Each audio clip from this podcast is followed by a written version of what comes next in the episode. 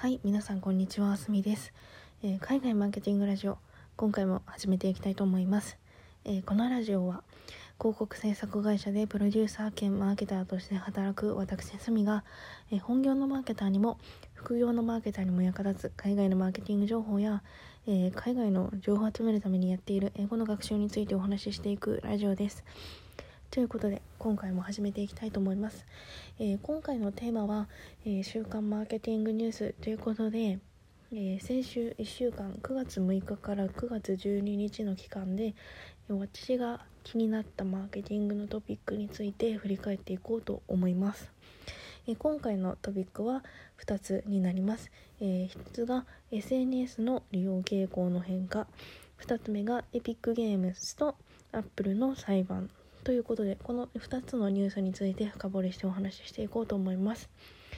えー先週のすべてのニュースについては私のブログであるノートの記事の最後にまとめています。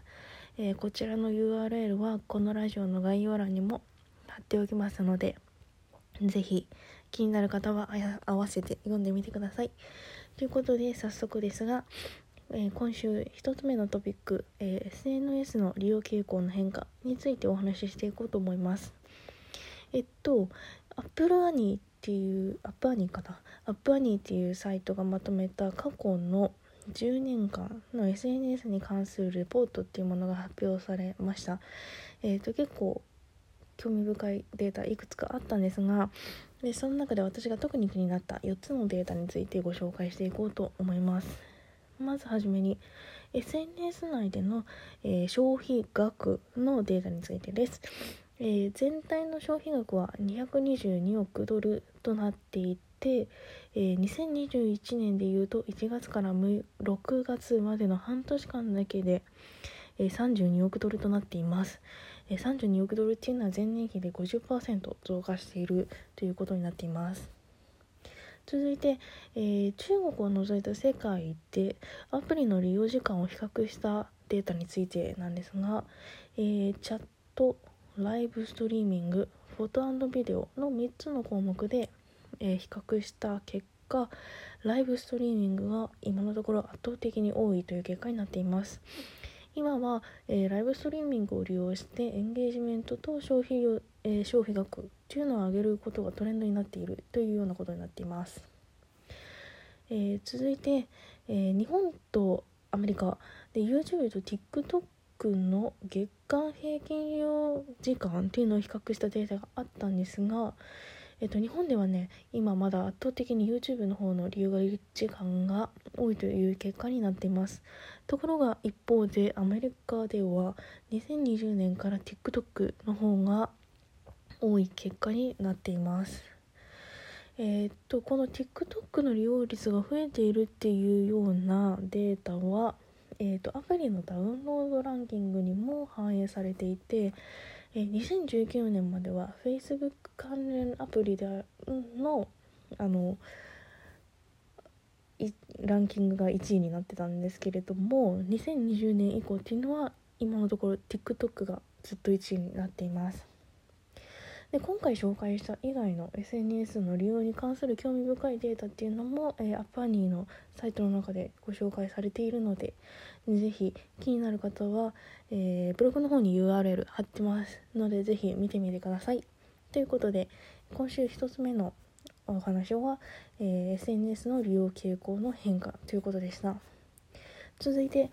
2つ目のニュースですが Epic Game とアップルの裁判ということで、えー、と私この2社の裁判について以前の記事にもまとめているんですが、えー、と Apple Store アップルアップルアップルの App Store、えー、と私たちが iPhone を使ってアプリをダウンロードする時に使うあのストアの手数料っていうのが今30%取られるっていうふうに言われてるんですがこの手数料30%が高すぎるよねっていうのがたびたびこう不満でいろんなところから出てるんですけれども